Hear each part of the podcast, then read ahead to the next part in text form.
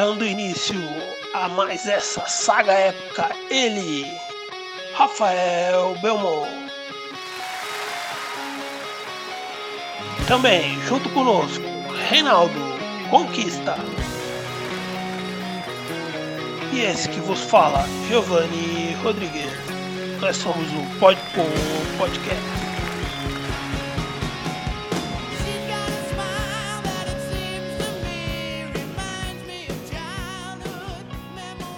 Salve, salve, senhores, senhoras e senhoritas, ouvintes do Podpor Podcast. O episódio de hoje é sobre coleções. E dando início, a gente vai falar sobre pedais de guitarra e outras coisas aí no meio, como sempre. Espero que vocês gostem. Confere aí.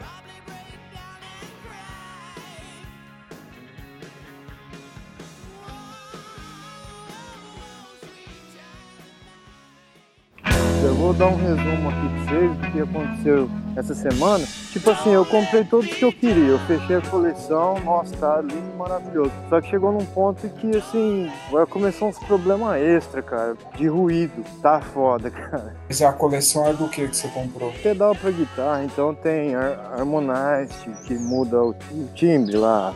Tem o compressor da hora que eu peguei lá, ele não deixa nenhuma corda ficar gritando mais do que as outras, então aquela alinhada no som. Todos assim, né, de distorção que eu queria, Jackhammer, um meteoro valvulado, uns par deles, bem legal. Só que, putz, tá pegando um ruído, cara, infernal. Aí agora eu tô tendo que pesquisar negócio de fonte, de fonte especial pra isso aí. O tamanho do- dos cabos também parece que influencia, perde sinal e põe ruído também. Ixi, uma cacetada de coisa. questão do ruído, é isso que você falou mesmo, Reinaldo.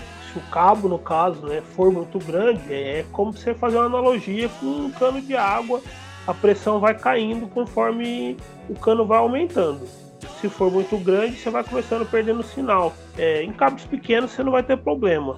Eu não sei se dá certo, mas se você usar aqueles filtros que o pessoal usa em cabo de mouse ou cabo de transferência de computador, hoje em dia quase todos têm. Aquilo ali ele isola essas- esses ruídos, né? Não sei se vai funcionar aí, mas acredito que sim. Acho que vai melhorar aí esse ruído de transferência aí seu aí. Valia tentar, sim. Interessante. Ele tem um formato de anel. Você tem um campo passando no fio, você tem a mudança ali de eletricidade para magnetismo. Então eu acho que ele evita esse tipo de ruído aí. É interessante isso que você falou hoje, porque eu tava vendo que se você cruzar em forma de cruz, você cancela isso. Mas se você colocar eles em paralelo, cara, parece que um carrega a energia do outro e gera mais ruído, né? É o efeito mesmo, porque se você tiver uma carga correndo no fio, essa carga ela tá gerando um campo. E esse campo, na hora que ele bate no outro fio, ele gera outro campo no outro fio, entendeu? É uma indução de um fio no outro. E aí isso daí você vai ter dois sinais diferentes correndo no cabo, né? Que é onde você tem o ruído. Não é muito minha área, mas pelo que eu já estudei disso daí, é algo por aí. Aí você vê, né? Eu pensei, pô, agora eu fechei a minha coleçãozinha de pedal, tô com os velhos que eu queria, tem tremo, tem. Cara, nem minha pedaleira da Boys tem tanto efeito que nem eu tenho lá. Ao todo, assim, que eu pus pra usar são 13. Mas tem um ou dois que faz mais de um efeito, então você tira uma base. E agora eu descubro que parece que eu vou ter que comprar um outro tipo de pedal, que na verdade não é bem pedal, é um tal de buffer. Por quê? Porque são 13 pedais, cada um tem cabinho de mais ou menos 10 centímetros, eu acho, para ligar um no outro, né? Um do ladinho do outro. Aí o que acontece? 13 pedais dá mais de um metro, né, cara? E nisso perde o sinal, que é aquilo que a gente estava falando, mais um- uns dois metros, ou quase três, da guitarra até os pedais. Aí passando pelos pedais tem, vai dar um pouco mais de um metro, porque tem uns cabos um pouco maior também entre eles, que são os pedais que ficam na parte de cima do set. né? Tem que dar a volta e fazer o sentido contrário. Depois ainda tem mais acho que dois metros que vai do pedalboard até o amplificador. Então ao todo tem mais ou menos aí uns 6 metros que eu falei. Aí acaba perdendo também o sinal. Agora vai ter que pesquisar esse tal de buff. Se pegar da época aí que a gente tocava, né?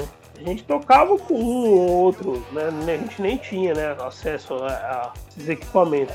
Então era a coisinha mais simples, né? É, com Aí certeza. você começa a juntar um monte de coisa, você já vai tendo que aprender aí outras áreas aí para poder ligar isso tudo de uma maneira satisfatória, né? Vai ficando mais complexa a coisa. Eu lembro ainda da época que eu tocava, a gente nem tinha isso, pedal nenhum, a gente já conhecia, já chegou a usar. A gente usava, era, é, tocava direto e amplificava no aparelho de som que tinha na casa mesmo, né?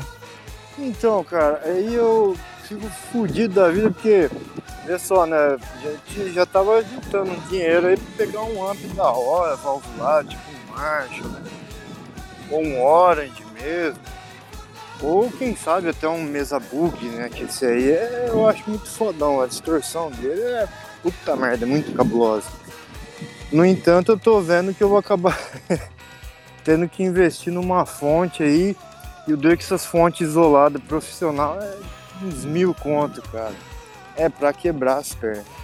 Então, mas uma pergunta assim, é, isso já mais de leigo mesmo. Esses efeitos que você quer conseguir, você não conseguiria com, sei lá, algum emulador, através de algum software, só com algumas entradas assim para você usar no notebook? Ou não? Os efeitos que você quer teria que ser mesmo através dos pedais e toda essa, essa questão de, de fazer as ligações, né, que são mais analógicas, né? É, essa pergunta é muito interessante, Giovanni, porque ela engloba muita coisa. Uma delas, por exemplo, a ideia é você ter um conjunto de pedais para você tanto fazer as suas gravações, como também, se você prestar atenção hoje em dia, você vai perceber isso. Se caso você vier fazer uma apresentação ao vivo, você consegue reproduzir o mesmo som com alta fidelidade, sem modificar a gravação original, fica bem parecido. Não chega a ser um playback, lógico, mas você consegue a mesma qualidade se usar o mesmo material, entendeu? Então a ideia também é essa, mas tem outros poréns.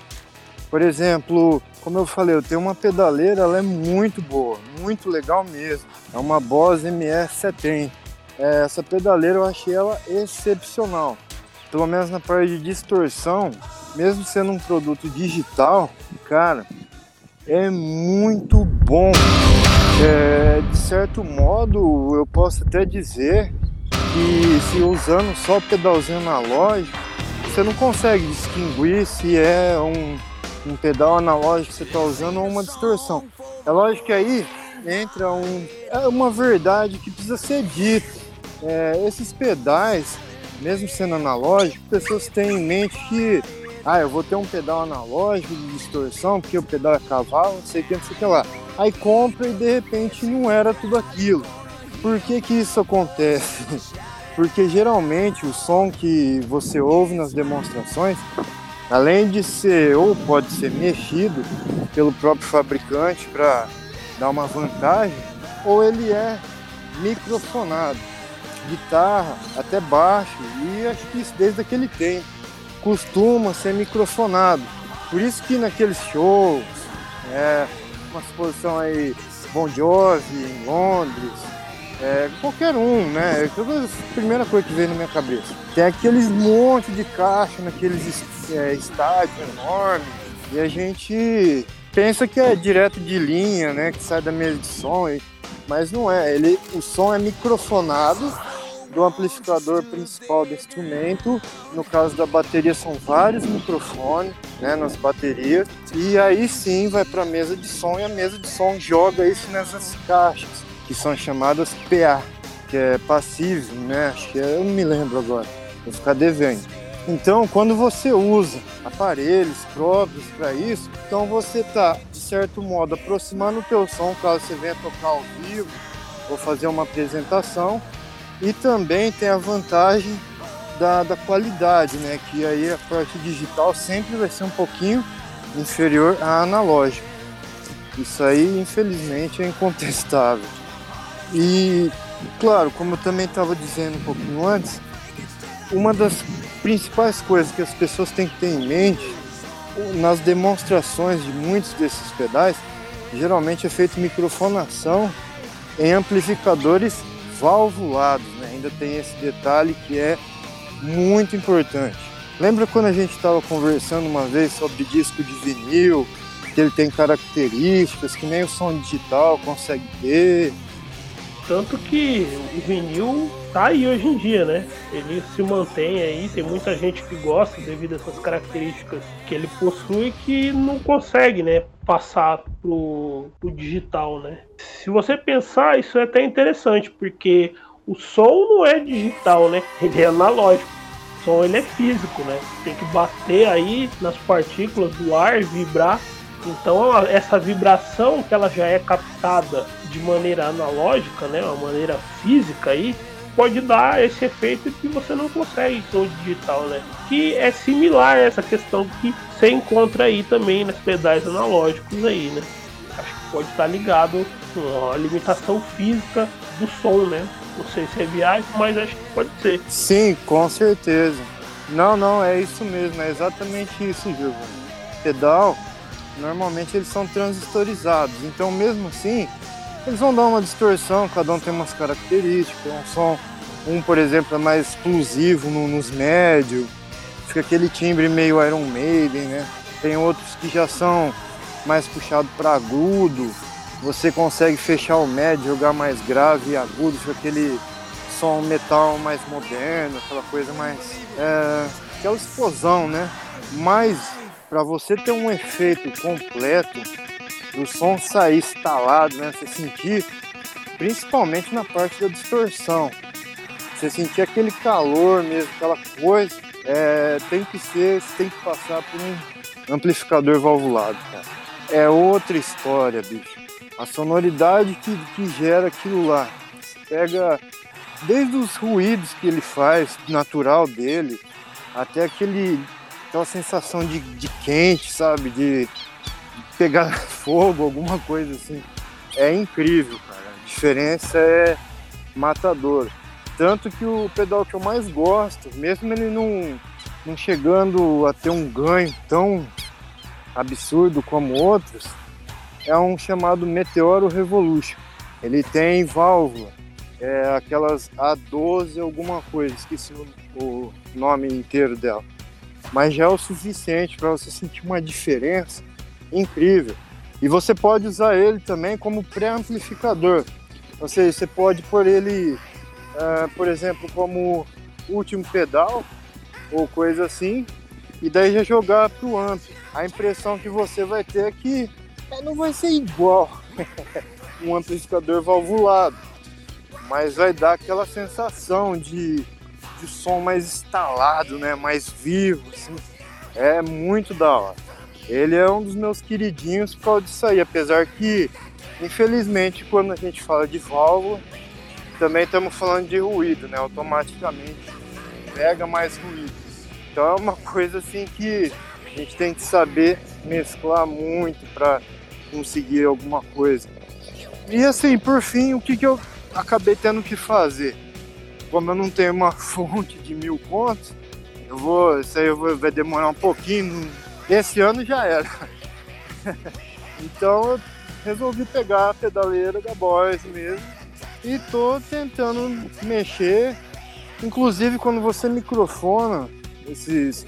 Pode ser de pedal transistorizado, né? No caso, são os comuns né, analógico, ou mesmo de pedaleira, quando você microfona, dependendo da qualidade desse aparelho, você consegue resultados muito bons. Geralmente a pessoa que está ouvindo uma música em si, seja ela, se for num, né, num Spotify, o cara tá lá ouvindo, pá, no fone de ouvido, curtindo a música, música legal, é, ou se você põe num, numa mídia aí, num, num vídeo que você faz pro YouTube, num game, alguma coisa. Cara, é muito raro alguém parar para ficar prestando atenção, como é que tá aquele negócio de timbre, se tem aqueles pipoquinhos de valvulado. Então isso aí também tem esse detalhe, né? Que é mais exigência, às vezes, do músico, é aquela mania de perfeccionismo, perfeccionista, do que as, os fãs em si, do que as pessoas em si. Né? Então, às vezes, eu fico pensando também sobre isso, e é onde eu acabo concluindo que, às vezes, grandes merdas, assim, ter um monte de pedal ou ter um monte de coisa, você pode pegar e botar lá no, né, no, no notebook e você vai ter alguma coisa pelo menos semelhante, né? Que o Giovanni falou, emulado ou simulado, alguma coisa, porque vai ter um efeito muito parecido. Às vezes está ligado né, essa questão do fã, né? Igual você comentou, né? A questão do fã dele pegar e falar assim, não, eu quero escutar aquele chiado, às vezes aquele estalo que você tem na válvula, ou mesmo corre isso nos games antigos, né? De você ter aquele barulho da estática, o barulho do circuito mesmo elétrico, né? Que fazia aquilo ali, que aquilo ali acaba compondo, né? Aquela nostalgia, tanto de você escutar uma música, de ter aquele barulho naquela música, daquele efeito, seja lá do, do pedal que era valvulado, quando for uma coisa que for simulada não vai ocorrer, como também ocorre, né? De você poder jogar um emulador que vai ser mais limpinho ali, não vai ter uma limitação de memória, mas não vai ter aquele barulho da conexão, né? Às vezes aquele timbre do som que você tinha no jogo original, né? Ou em alguma versão do jogo original, né? No caso de quem acaba colecionando aí vários consoles, né? Principalmente os antigos, né? E no caso dos pedais também, acho que deve ter bastante disso, né? De às vezes pedais antigos que tinham um, um tipo de, de som, um tipo de efeito que às vezes você não vai conseguir idêntico, num, seja no moderno, numa emulação desse pedal. Mas eu acho que quem não é fã, às vezes não vai passar desapercebido, né? Por esses detalhes aí, né? Isso aí não vai ser tão relevante, né? Então, embora tenha cada vez mais uma parcela que julga né, essas coisas relevantes e acabam aí colecionando, né? Seja pedais, seja videogames antigos ou alguma coisa que tem essa característica da época que você não consegue simular ela, né? É muito legal esse pedaço que você colocou aí, porque também entra em pauta um outro assunto muito legal, cara, que é o seguinte, é o timbre particular de cada artista. Isso aí também é muito legal de se analisar, porque tem uns que você vê que puxa mais para aquele, é, no caso de guitarra, aquele timbre mais gritante, mais puxado pro agudo, e que às vezes os outros vão tentar copiar e fica um chiadeiro, fica parecendo que tem um monte de abelha ali, um cacho de abelha. Tem outros que que nem uma das características acho que do Iron Maiden, principalmente depois que a qualidade começou a melhorar, pela evolução, você percebe nitidamente que ele destaca muito no, a guitarra nos médios, né, cara? E o baixo, você vê que assim, não é que tá uma afinação acima. O baixo, ele é, é o, tom dele, dele é mais puxado para agudo. E, e, é muito louco, é aquele baixo instalado, né? E metálica já é diferente, já tem aquela explosão lá na guitarra, ela é, é que nem eu falei, aquele metal meio moderno, depois do, do do disco negro. Tira um pouco os médios e dá bastante ganho no, nos graves e nos agudos. Então é aquele som mais explosivão. Assim. E cada artista, cada banda, geralmente tem ou procura ter a sua marquinha registrada.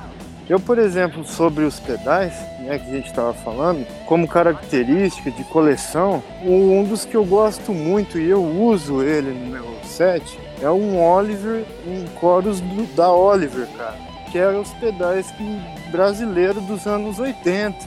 É, então aquelas músicas nacionais que vocês lembrar, bem antigona, aquele rock nacional, né, antigo, tinha aqueles coros. Eu gosto desse chorus, ele é bem forte, ele é bem. destaca bem, né? Ele tem um. ele é bem encorpado também. Eu acho muito legal. E com certeza para você simular isso em outro, é, em um simulador eletrônico ou até em pedaleira, é, já fica difícil.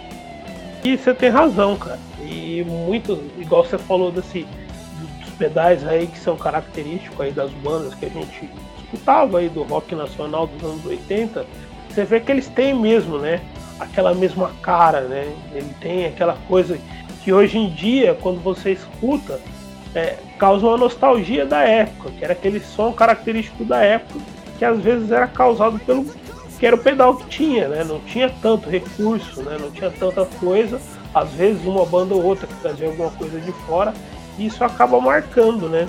E eu acho que também o fato de às vezes você não ter um equipamento mesmo foi construído na época, o circuito da época, é, você o som ele fica aquela, ah, pô, aquela é aquela música, você reconhece a música, mas aquele efeito, né? Que, por exemplo, vou pegar um, você comentou do Iron Maiden, mas um que também você via muito isso, né, no, no Guns N' Roses, né? Os sons que o Slash tirava, né? Aquele agudo, né, que penetra na sua, no seu cérebro, né? E aquilo ali era característico do equipamento que o cara usava. Mesmo que você tirasse a música, você fala, pô, é a música, mas não dava aquele, aquela profundidade do efeito, né? Que é uma coisa muito característica. Outra banda que também usava os equipamentos, aí até um pouco antes, né? Já na década de 70, era o Pink Floyd, né? Que usava os sintetizadores também, que às vezes eles até construíam, né? Esses sintetizadores, que tiravam sons que você não, não consegue, né? Você pode emular, mas não vai ficar aquele som, né, que os caras faziam, né? É bem interessante isso daí. E essa é uma característica marcante, né, desse tipo de instrumento e tal, é, que já é uma, um grande precursor, né, da, da tecnologia, né, dentro do desse nicho, né. Uma coisa legal que eu queria acrescentar, além dos instrumentos, é a parte de equipamentos que você usa para ouvir o som, aí ele também interfere, né, e cria um outro nicho. Eu sempre também fui é, viciado, né, nessa parte do som e tal, é, assim como vocês. Só que, e, infelizmente, eu não consegui mais né, me dedicar aos instrumentos. Eu gostaria muito, né, de voltar um dia e tal, só que eu até mudei, né, agora é direcionar muito mais para teclado, piano, principalmente para teclado, do que era antes, guitarra, baixo e tal por exemplo, dos fones, né, que também é uma coisa que eu gosto muito, um artigo se eu pudesse, né, eu tenho alguns e tal, mas eu colecionaria. No começo, quando você tem os primeiros fones lá dos anos 80, começo 90, para ouvir seu Walkman, Discman, os fones eram meio qualquer coisa, tirando os de estúdio, tá? Já nos anos 60 e 70 você tinha os de estúdio com fio, obviamente, muito bons. Mas aí você tem agora, né, fones assim você usar em casa e aí você descobre né vários é, digamos assim eu vou chamar de níveis tá? Para ficar uma coisa mais é, não tão de nicho uma coisa mais amadora mesmo. Você descobre a, a, a existência né das modalidades né da tipologia do aberto fechado semi-aberto né e as inúmeras variantes aí entre eles o que também vai interferir né, é, para você ouvir. Então, o Reinaldo estava citando e o, o, o Giovanni até corroborou com o argumento, dizendo: ah, às vezes é, é o, o músico que acaba sendo, o ouvinte, muito chato né, e exigente. Né, às vezes, dependendo da pessoa, apenas emular aquilo já é o suficiente. A gente pode trazer esse exemplo do universo dos games, né? Tem gente que eu conheço, ou até a gente um pouco em uma determinada escala, que não vai gostar ou não aceita jogar jogo emulado, né? Por exemplo, se for tirar um, contra sério, né, como a gente falou nos primeiros programas, um contra mais semelhante ao que ocorria em campeonatos, por exemplo, aí o jogo não pode ser emulado. Essa, inclusive, é uma das regras. Mas realmente, assim, em termos de jogabilidade, não dá, interfere. Você percebe os atrasos, né, e algumas falhas enquanto você está jogando. A mesma coisa pode ocorrer no som, a, é, em relação ao instrumento, para quem está tocando e tal. Aí, para quem quer ouvir só ou tocar meia boca, para ele não vai importar tanto. Ou ele nem percebe, ou ele não vai ligar. Em termos relacionados, por exemplo, ao, ao som né, que chega do fone, por exemplo, apesar de toda essa exigência, a gente também tem que pensar que a própria questão de você ouvir em fones é uma forma é, artificial né, de você ouvir o som. O mais próximo seria do real, mas também é uma definição arbitrária, é isso que eu estou falando, mais próximo seria ali dentro de um espaço, né, na caixa de som, o som saindo né, pela caixa de som e assim por diante. Só que você criou um tipo, uma nova categoria, né? novas formas de você ouvir, de você consumir aquele som. Você tem uma, uma nova forma, né? Quando você começa adentro nesse universo também, mesmo que ele seja artificial, que eu sou viciado, né, a questão dos fones né, de ouvido no caso, aí você começa a utilizar um fone né, mais aberto, aí você consegue é, reconhecer espacialidade no som, de fone, mas a rigor ela não existe, porque não tem como haver espacialidade num fone de ouvido e tal. Ela é virtual, né? Ela é um, há um software aí que está emulando, ele está criando essa sensação em você, né? Os fones, por exemplo, headsets os mais caros, gamer, ele tem essa função de você emular espacialidade. Você está jogando um FPS, você consegue ouvir a pessoa caminhando, né, o adversário e tal, está tirando aquele contra lá com 50 negros dentro, da mesma sala e tal. Você consegue uma porção de ganhos, né, que na verdade eles estão tentando reproduzir o que acontece no mundo real e consegue de uma maneira bem competente.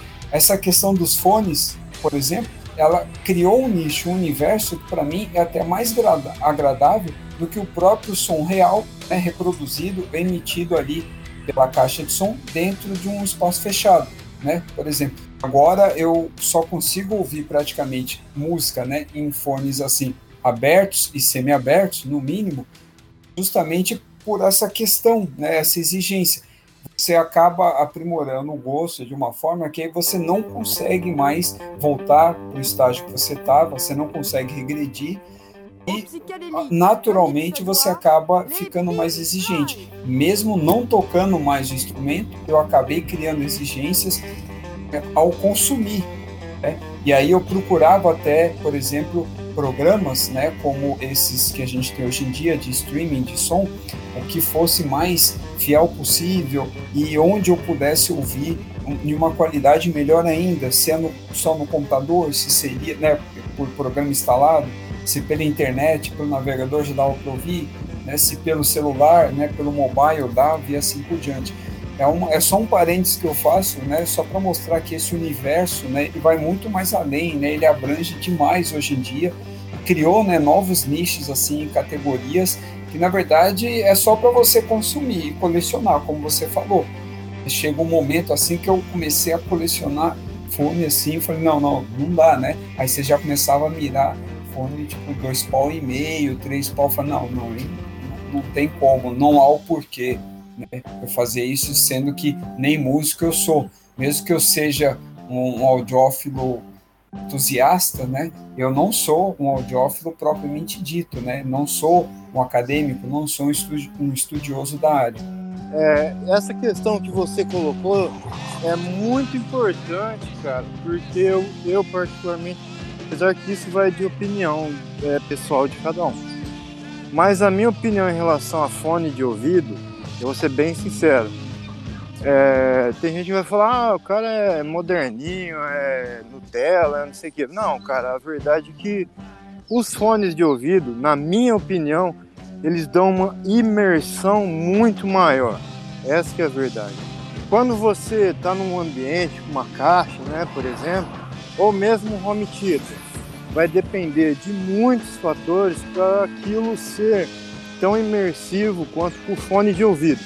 Por quê? Veja bem, que nem quando você está no cinema assistindo um filme, por ter som estéreo, às vezes surround, né? Você tem aquela noção de, do cara tá correndo de que lado que ele tá, a mesma coisa nos games. Mas no cinema geralmente é aberto, não é com fone de ouvido. Então o que, que depende muito para esse som ficar legal? A acústica do ambiente, né? o equipamento, o volume também, no fim das contas, pesa. Geralmente, cinema o pessoal dá uma exagerada. É legal? Ah, é, mas às vezes é, aquelas explosões sai, chega a ficar saturado, né? É, você percebe quando é um barulho de uma explosão e quando está estourando no grave.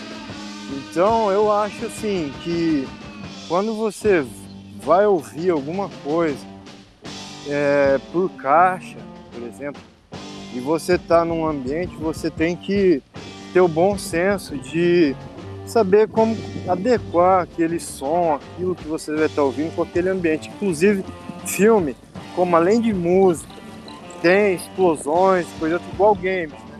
Você pode ver que as músicas não, não são tão altas.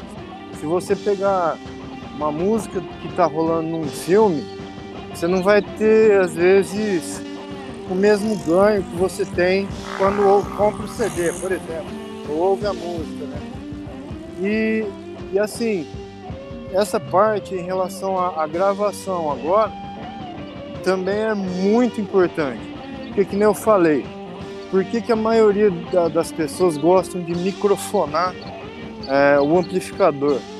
Porque através da microfonação você pega esses estalos da válvula, você pega esses estágios todos, né? seja com microfone condensador, que é até mais próprio. Bom, é o, o condensador, na minha opinião, é um dos mais fantásticos, ele capta tudo, né?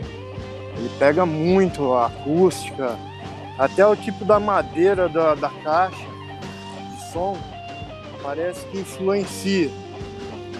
É, se o quarto for fechado, dá aquele, aquela reverberação, né, o chamado reverb, efeito de reverb. E, então a maioria prefere é, captar esses sons. Por ser guitarra, às vezes prefere o, um microfone chamado Shure Shure, não sei, é, esqueci a nomenclatura dele. No caso, é dinâmico. Shure, é o Shure que escreve, mas é, o, é o Shure que fala, é assim é, mesmo. É, esse aí mesmo. Eles costumam ser dinâmicos, mas com o passar dos anos, como os guitarristas lá atrás gostaram dele, achou que ele capta melhor as variações de sons, né, da, da sonoridade da, da guitarra, é, acabaram que criou uma, uma base né, em cima desse Shure. Ele, então, quando se fala de microfonação para guitarra e geralmente acho que para baixo também é, é, usado esse microfone específico. Pelo menos é o queridinho da galera. Mas isso também não é regra. Essa ideia, se não me engano, nasceu com os Beatles é, há muitos anos atrás, né? Eu nem acho que anos 60, vai ser por aí. A gente era hippie ainda nessa época, né? A gente era novinho e era hippie. Oh, verdade. então, começou com eles, cara, essa moda de microfonar. Que geralmente era mais aquele negócio de mesa de som, né? Tinha tipo um controlador ali. E a partir deles, não, eles captavam com microfone porque eles achavam que o som que saía da caixa era mais fiel gravar pelo microfone do que passar por outros recursos, né? Porque na verdade, se você jogar direto em linha, né, que é o chamado em linha, já modifica um pouco o timbre. Mas é isso aí, cara. Ele, ele vai modificar, né? Uma coisa, o som ele sair, ele expandir no ambiente, e outra é você canalizar esse som dentro de um fio para depois distribuir ele, né? Você não tem como ter o mesmo efeito físico, né? Vamos pegar também a questão da experiência, né, de ouvir com fone. Eu também sou apaixonado aí por fones. Uma coisa que acontece é experiência às vezes ao vivo, né? Vou dar um exemplo assim de uma coisa que eu já vivenciei que é impressionante. Você ir assistir uma orquestra assim, ou num teatro, ou mesmo que seja numa tenda acústica, né, um lugar que tem essa estrutura acústica própria para a orquestra tocar, né? E é incrível, né, cara? Você, assim, ah, falando, escutar música clássica, tal, pra quem gosta, quem não gosta. Você escutar na sua casa, mesmo que seja no fone, é uma experiência. Você ter aquela quantidade absurda de instrumentos tocando na mesma harmonia é fantástico, né, cara? É incrível, assim, é uma experiência assim que você tá ali de cara na orquestra sentindo aquela vibração dos instrumentos que vem ali na sua cara, né, cara? É uma coisa assim que é impressionante, né? Essa questão da, da experiência do som, né? Nos shows tem isso, né? Principalmente nos mais intimistas, né? Aqueles shows que você consegue ficar ali com a cara no palco, não é um show muito grande. Nos shows muito grandes isso já se perde já, né? É só, só ruído e, e outros rolês, né? Mas era só fazer um, um ponto aí, um adendo aí naquilo que a gente tava falando, né? É, o lance da or orquestra realmente é fantástico. Eu já vi também ao vivo, assim, até meio perto.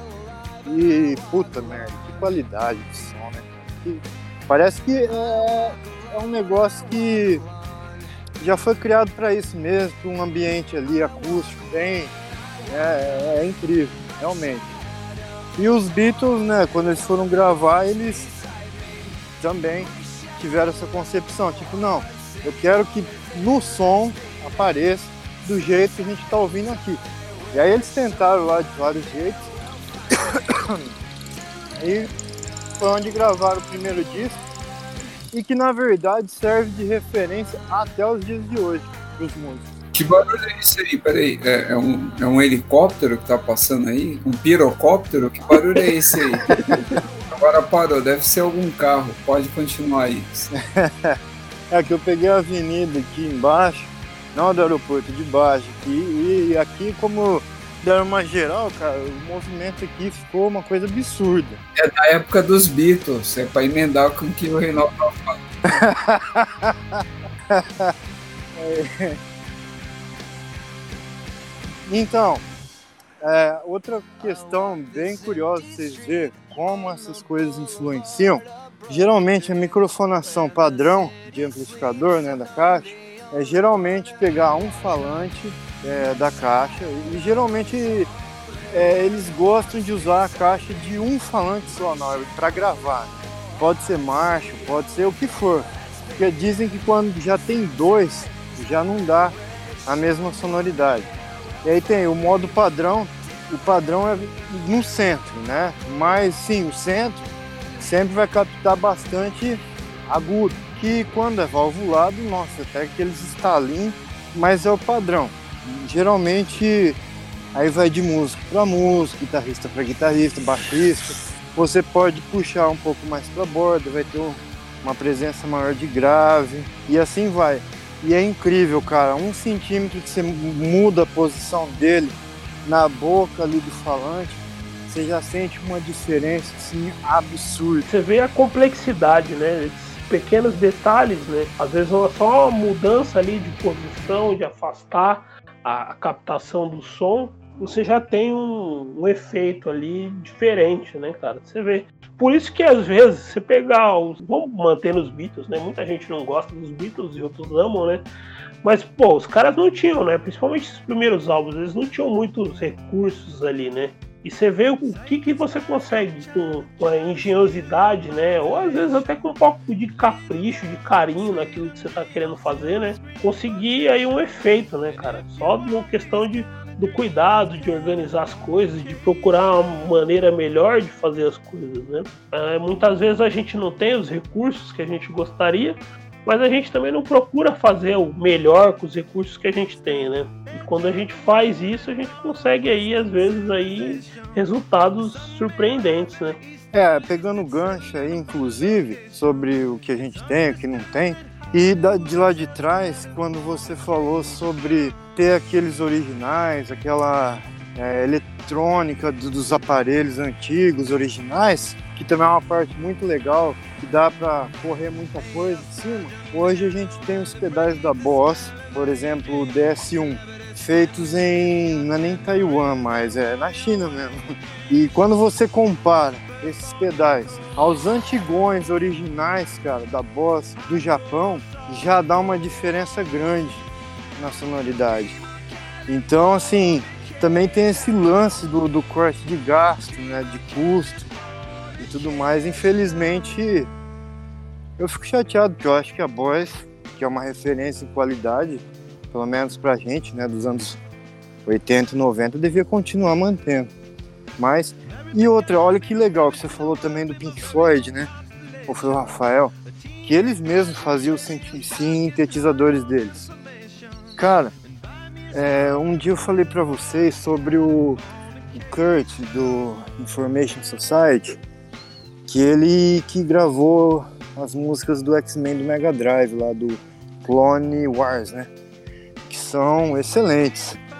Então, ele na época, acho que ele também fazia sintetizadores, é, tinha parceria com alguém, com alguma pessoa que mexia com isso.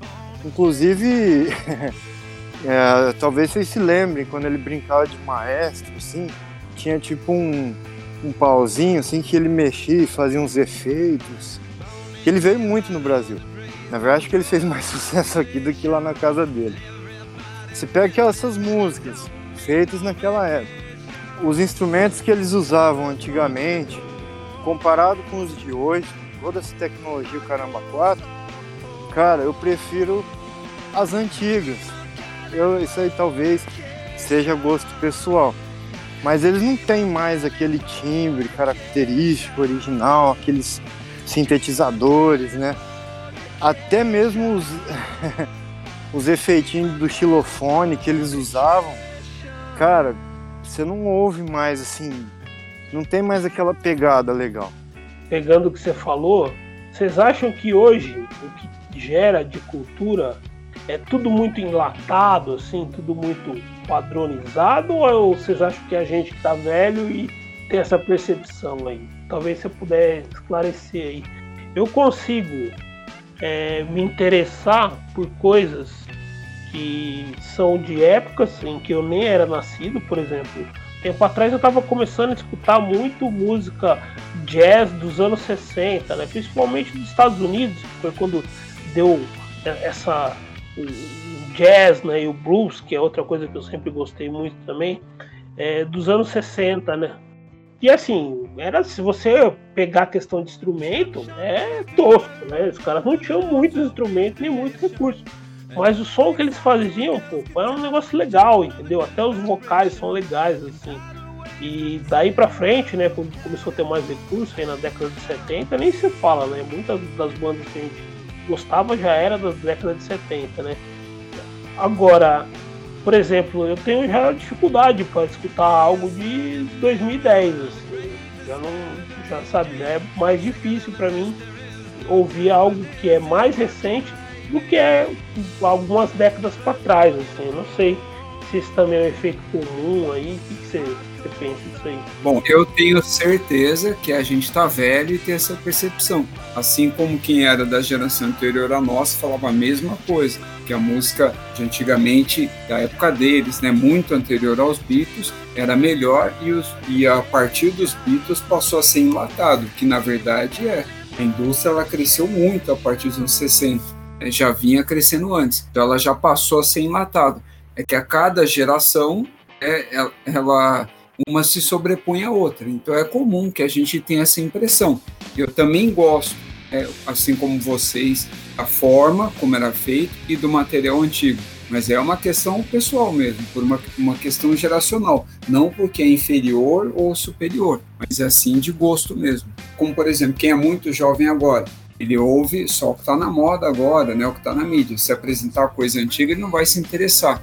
Aí, futuramente, ele consegue ele vai aprimorar. Isso não quer dizer que é para melhor ou pior, ele só vai aprimorar o gosto dele, né? ele vai passar a ouvir mais coisas, aí ele vai conseguir ouvir coisas né? um pouco antes da geração dele, mas não muito, não, ele não vai voltar até a época do avô, bisavô dele, e vai ficar parado na época dele e avançar um pouco para as gerações atuais. Só que aí já começa a limitar porque daí a gente começa a ter o divisor né, de água entre cada geração, e no caso. Isso que você falou é bastante comum, né? Eu também ouço né, bastante som dessa época.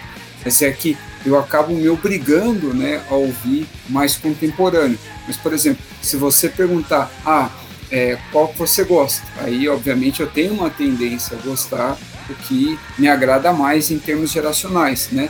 um percurso, né, por exemplo, que eu, eu trilhei né, musicalmente falando, mas do ponto de vista de gosto, não instrumental. A rigor, eu não aprendi a tocar bem nada, né? A gente começa, né, com rock e tal, depois da fase, né, de músicas infantis, Xuxa, tem Trem da Alegria, blá blá blá. Mesmo nos anos 80, né, enquanto crianças, a gente já começa, né, a curtir o rock e tal. Foi mais fácil para a gente gostar porque ele ainda estava em voga naquela época, né? Foi a época, por exemplo, de ouro do metal, né? inclusive o Metallica, né? muitas dessas bandas que o Reinaldo citou, o próprio Iron, mesmo que ele tenha começado no finalzinho ali de 70, foi em, né, em 80 que ele explodiu e tal, aquele estilo de som característico explodiu, então fica mais fácil, né? Então a gente começa por ali, né? E depois eu fui até um certo ponto, até mais ou menos um pouco depois a era grunge, né? Pós-grunge, no caso, que aí engloba Nirvana, Pearl Jam, né, uma era um pouco depois dessa. Aí depois, rapidamente, eu comecei a retroagir, mas muito antes né, da época que a gente ouvia. Mas sempre tinha alguma coisa nova, recente, que acabava ouvindo. Aí eu comecei a, a ir só pro rock clássico, clássico. Aí eu acabei me fixando assim no clássico, né? É, no estilo também aproveitar os exemplos do Reinaldo, no estilo do Beatles, assim, eu acabei me fixando no, nos Doors, né, que tinha esse estilo rock clássico e tal, e aquele é, um rock mais, digamos assim, trabalhado, né, e pós, que sofreu influência dessa época, mas já pós, aí eu acabei me fixando bastante no rock progressivo, né, e principalmente no começo, né, na imagem do, do, do Pink Floyd. É, e aí, a partir daí, aí eu fui construindo, aí eu fui buscando mais né, sons que remetessem a isso tal, e assim por diante. Só que ao mesmo tempo eu ouvia sons que eram o oposto disso, né? O punk, eu ainda gosto muito até hoje, e o punk é o oposto do rock progressivo, um movimento que surgiu em oposição a isso, em termos de estilo, né? Não político, né? Porque o rock progressivo ele não estava ali para se autoafirmar ou afirmar nada. O objetivo ali era uma questão mais instrumental. O Pink Floyd tentava falar sobre temas importantes políticos na letra dele, né? Essa era uma característica do Roger Waters e é até hoje, né? No caso do punk, não. É, e o som justamente era para combater esse tipo de som mais trabalhado, mais acadêmico, que era algo das elites, assim como o próprio rock progressivo se tornou. Mas a questão não é essa, é que aí pelo rock progressivo eu fui indo ou seja, olha o percurso que eu fiz. Então, a gente tem o nosso presente nos anos 80 e 90, aí eu voltei lá para os anos 60, aí voltei um pouco também, 50, 40, aí justamente, ah, encontrei uma identificação. Aí eu fui trilhando o percurso de volta, né, à nossa época, aí aos dias atuais, né? Aí do rock progressivo, eu conheci tudo, né? Eu descobri algo né, muito mais além que o Pink Floyd. Tanto o Pink Floyd eu gosto muito até hoje, mas é muito mais por uma questão nostálgica. Porque depois que eu conheci né, o rock progressivo o alemão, o italiano, né, os de outras nacionalidades, e mergulhei mesmo no que é o rock progressivo, aí, sei lá, assim, para mim o, o Pink Floyd, apesar de eu gostar muito até hoje, e ouvir ainda de vez em quando, se tornou é uma banda de rock, sei lá, que fazia um rock experimental, diferente e tal, e arranhou. Foi progressivo em alguns momentos, mas não é o rock progressivo propriamente dito, né? Depois que eu passei a conhecer. E aí disso eu fui pro jazz, né, que eu permaneço até hoje, e depois para a bossa nova, né, que eu também permaneço até hoje. Então foi todo um percurso. Aí o que eu acabo consumindo mais são esses estilos, mais até que o rock progressivo agora, entendeu? Atualmente mas por uma questão instrumental, né? não só vocal, mas principalmente instrumental. Muito som do que eu ouço ligado a jazz e bossa nova é só instrumental, né? tem pouca parte né, é, cantada e tal. Tem algumas cantadas que eu gosto muito e tal até hoje, mas o meu foco no caso sempre foi esse. E agora muito mais voltado para o piano e bateria, e não mais guitarra e baixo, como era o que eu gostava antes, entendeu? Mais voltado para instrumento de sopro, não tanto para sax, como eu gostava antigamente, mas mais para trompete agora. Então você vai mudando. Mas ao mesmo tempo eu me obrigo a conhecer coisas novas, né? Eu reconheço, por exemplo, que a, a música eletrônica como uma evolução de tudo isso que eu falei. É um tipo de som onde uma pessoa só ele representa uma orquestra inteira, entendeu? Então eu também valorizo isso e também consumo isso. E com um tipo de caixa de som ou fone adequado, nossa, você consegue tirar um proveito disso que você não conseguiria com outro estilo musical. É, eu acho muito relativo, porque assim, na real, eu descobri que eu gosto do quê? Olha, que vai ter uns pirocópteros, hein? Depois o Giovanni dá um jeito aí. É... Esses barulhos aí são bons, né, cara? Só parece que só tem aí Catanduva. A pessoa deve imaginar que o ouvinte, se tivesse, né, isso, que alguém tá passando na rua e fica passando muito pirocóptero assim do seu lado, Deve ser a imagem que a pessoa vai ter. Nossa, Catanuba é diferente. As pessoas não devem usar carro, moto, nada. É, se movem dessa maneira. É uma cidade conceitual. Né? Caramba, o cara faz o rio aqui. Mas então, é outro pirocóptero. Eu preciso sair dessa avenida aqui também, cara. Mas enfim, é, vamos lá, vamos lá. Eu descobri com o tempo que na verdade eu curto muito assim, estilo game mesmo, de música. Nossa, mas é, é game, cara. Não adianta. Que nem, por exemplo, eu vou dar um exemplo aqui, talvez eu nem devia entrar muito no assunto, porque envolve um colega meu que eu gosto muito e Às vezes ele pode ficar meio encanado comigo depois. Às vezes ele pode nem. Ah, depois você corta aí, Giovanni, mas o que eu vou falar, vocês já para vocês saberem, é sobre a banda do tá? Bom, enfim, tem uma banda que eu admiro muito e tal, e eles tiram umas músicas de game, cara, uma versão metal assim muito chapada, da hora mesmo, gosto pra caramba. Porém, é, esse negócio de metal, né?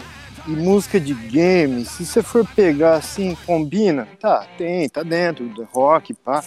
Porém, dentro do estilo de cada um, isso já modifica, porque, por exemplo, essa banda é muito cheia de pôr bateria com. Quando, como que chama quando usa aqueles dois pedal lá, o Giovanni do bumbo? Fica. Algo que é bem característico do metal. Fica, fica, fica direto esse som. Não, normal, eles fazem isso mesmo. Não só eles, né?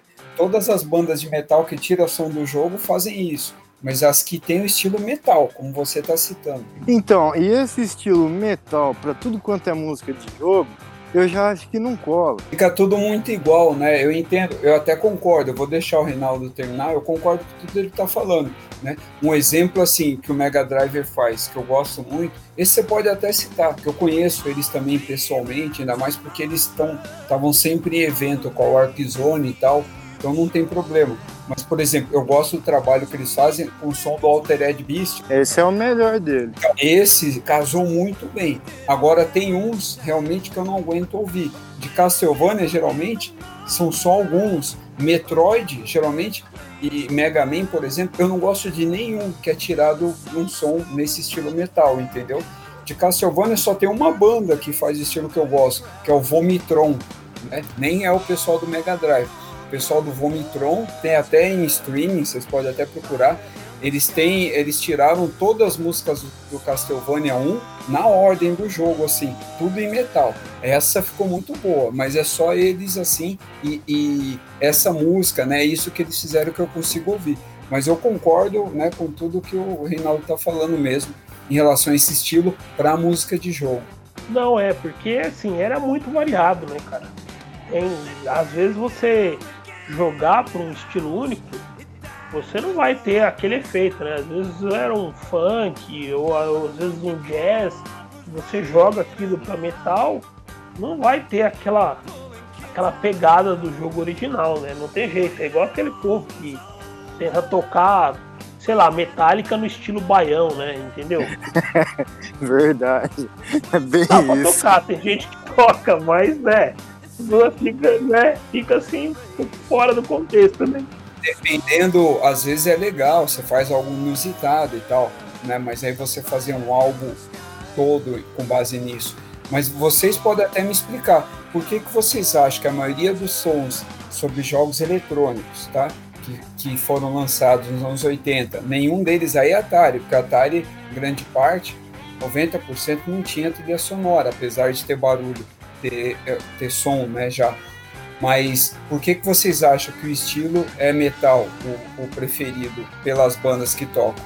Por que, que vocês acham? Porque é o que movia né, nessa época, né? Se você pegar aí questão dessa geração, pegando aí, eu tinha né, música, né? 8 bits pra cima aí, chegou 80, 90, é o, o auge né, do, do, do metal, né? Então, pessoal que jogava nessa época acabava escutando esse tipo de música. Muita gente tocava, né? E a gente aqui até pode se incluir. Chegou a ter banda nessa época, porque é o que todo mundo queria fazer, né? A gente queria jogar videogame e tocar instrumento, né? Era o, era o que era a nossa época. Né? Exatamente. E não tinha ninguém dessa época, por exemplo, só para você ver que é uma questão direcional. Ninguém tira, e, às vezes o pessoal tira em estilo clássico, mas justamente para tirar um barato, porque é inusitado e diferentão.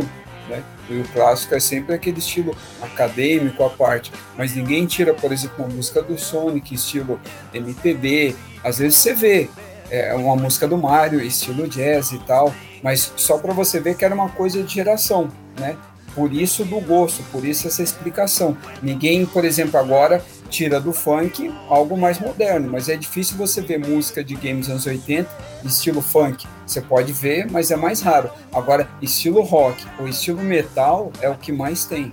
Então, aí no caso que você tá falando, eu acho interessante, porque você vai pegar uma, é, por exemplo, o King of Fighters 95, a música do boteco lá da King, ela é o quê? É funk, não é? Mas é o funk. Funk, funk. Né? O americano, né? É o funk, o estilo música lá que a gente atribui aos Estados Unidos. Mas é o estilo que se aproxima do soul e do jazz, é uma variante mesmo. Isso que a gente chama de funk aqui, para eles lá é o Miami, né? O, o nome do estilo. Já entendi o que você falou, sim. Então, aí se o cara. É, ele vai passar para metal, cara, não vai ficar legal.